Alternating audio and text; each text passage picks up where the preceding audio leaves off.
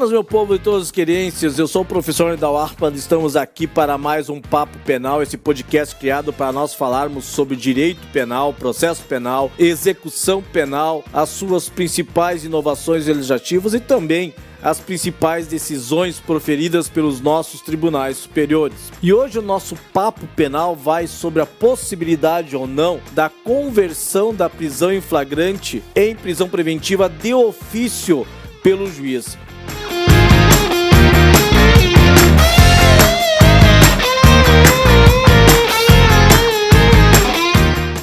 Vejam que ah, ah, quando o sujeito ele é preso em flagrante e depois de concluído o auto de prisão flagrante dentro do prazo de 24 horas, o juiz ele terá que designar uma audiência de custódia, onde na presença do uh, acusado, de, eh, da presença do seu advogado constituído também, ou se não tiver um advogado constituído pelo membro da Defensoria Pública, e também na presença do promotor de justiça, o juiz deverá, fundamentadamente, decidir sobre a possibilidade do relaxamento da prisão, ou ele vai converter a prisão em flagrante em prisão preventiva, ou o juiz ele concede a liberdade provisória. Se o juiz verificar que o auto de prisão em flagrante, que aquela prisão em flagrante ela é ilegal, seja no seu, na sua ilegalidade no seu aspecto formal ou na ilegalidade no seu aspecto material, o juiz ele vai proferir uma decisão relaxando aquela prisão em flagrante e libertando, liberando o flagrado, o acusado. Essa é a primeira possibilidade, está lá no artigo 310, inciso 1 do Código de Processo Penal. Mas verificando que se trata de uma prisão legal, aí resta restam ao juiz duas possibilidades. Ou ele converte a prisão em flagrante em prisão preventiva, ou ele concede a liberdade provisória. Mas antes de nós conversarmos mais a fundo sobre esses dois, essas duas possibilidades, é importante destacar que nós tínhamos nosso momento jurídico lá no artigo 282, parágrafo 2 e também no artigo 311 do Código de Processo Penal, havia a previsão de que o juiz, na fase investigatória, não poderia decretar a prisão preventiva ou determinar a concessão de uma medida cautelar diversa prisão de ofício na fase investigatória. Ele poderia, de ofício, poderia decretar prisão preventiva na fase judicial. Agora nós tivemos uma alteração bastante relevante introduzida pela Lei 13.964 de 2019, lá do pacote anticrime, alterou esta redação do artigo 311 do Código de Processo Penal e também do artigo 282, parágrafo 2 do Código de Processo Penal. Pela nova redação agora do artigo 311, não é mais possível ao juiz decretar a prisão preventiva de ofício nem na fase investigatória e nem na fase judicial. Isso foi isso é consolidação do sistema acusatório. O juiz ele se manter equidistante, o juiz ele não ter a iniciativa de uh, decreto de prisão preventiva ou iniciativa probatória. Agora, uh, pela nova sistemática adotada no Código de Processo Penal, que ficou consolidado de forma absoluta o sistema acusatório, veda a possibilidade de o juiz ele decretar a prisão preventiva por iniciativa própria, ou seja, de ofício, ou medida cautelar de diversa prisão por iniciativa própria, ou seja, de ofício.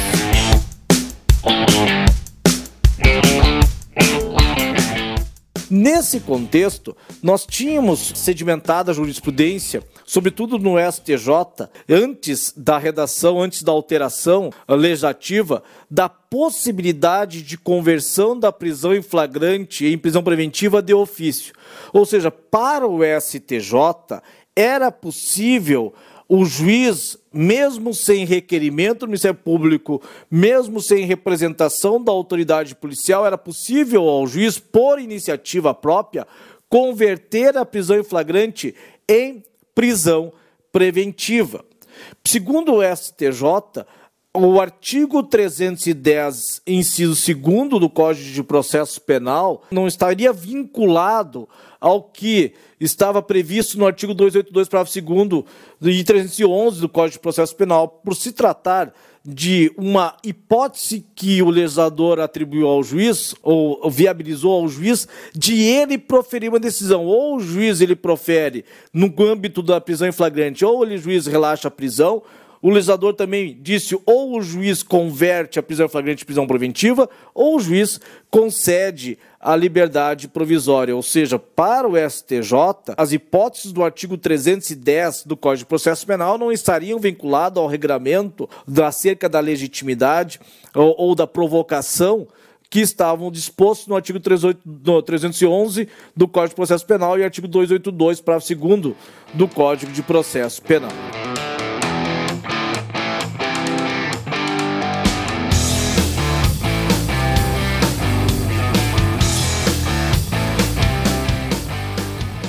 A partir da nova redação desses artigos 311 e do artigo 282, parágrafo 2 é necessário fazer, um, fazer uma nova leitura de rever esse posicionamento do STJ. Vejam que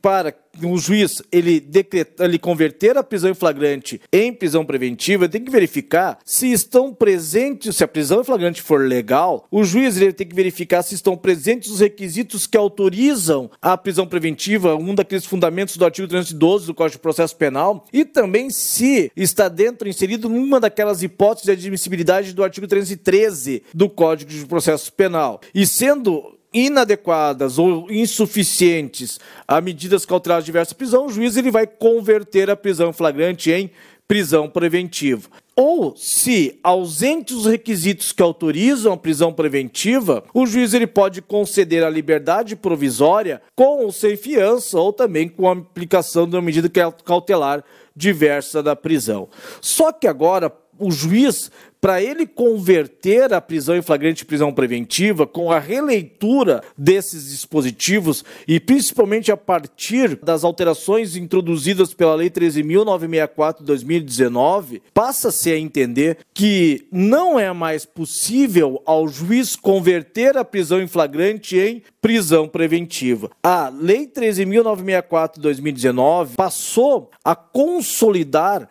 o sistema acusatório, na medida de o juiz ficar equidistante, o juiz ele não ter mais iniciativa, não ter a possibilidade de tomar a iniciativa de decretar prisão preventiva, ou tomar a iniciativa probatória, ou iniciativa de, de, de, de determinar qualquer medida sem ser sem ser devidamente provocado, sem uma representação da autoridade policial ou um requerimento do Ministério Público. E isso ficou mais claro a partir da decisão recentemente proferida pelo STF no habeas corpus 186421 da relatoria do ministro Celso de Mello, que foi publicado no dia 22 de julho de 2020. Segundo a decisão agora recente do ministro Celso de Mello, nesse habeas corpus 186421, não é mais possível a possibilidade de o juiz converter a prisão em flagrante em prisão preventiva de ofício. Segundo o ministro Celso de Mello, e com razão, diga-se passagem, não é mais possível, porque agora ficou mais claro, ficou mais evidente, mais evidente a consolidação do sistema acusatório, ou seja, não sendo mais possível, não sendo mais possível sem a representação da autoridade policial, sem o requerimento do Ministério Público, o juiz ele tomar a iniciativa, tomar a iniciativa de, de, de converter essa prisão em flagrante em prisão preventiva. Então, conforme a nova sistemática do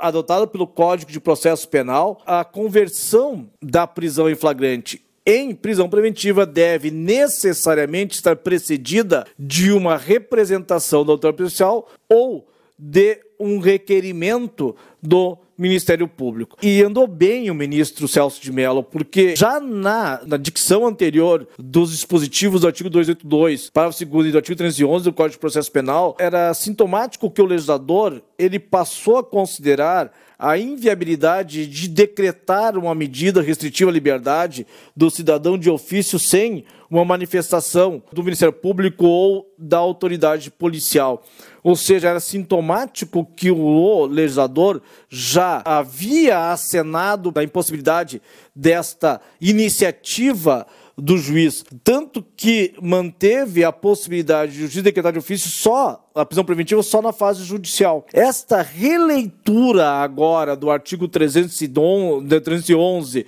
e do artigo 282, parágrafo 2 e também do artigo 310, inciso 2 do Código de Processo Penal, agora mais do que nunca permite a conclusão de que sim, com a consolidação do sistema acusatório, não há mais a possibilidade de o juiz converter a prisão em flagrante em prisão preventiva de ofício e isso ficou consolidado agora a partir da decisão recente do ministro do STF, Celso de Mello, no habeas corpus 186421, que foi publicado no dia 22 de julho de 2020.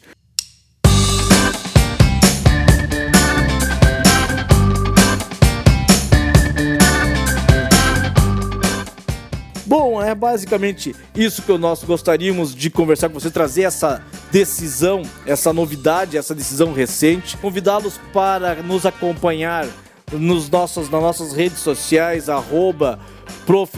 lá no Instagram, no nosso canal do YouTube Professor Nidal, no nosso Telegram também. Um beijo carinhoso, respeitoso para os meninos um abraço me sendo bem, bem de longe para os meninos. Beijos, tchau.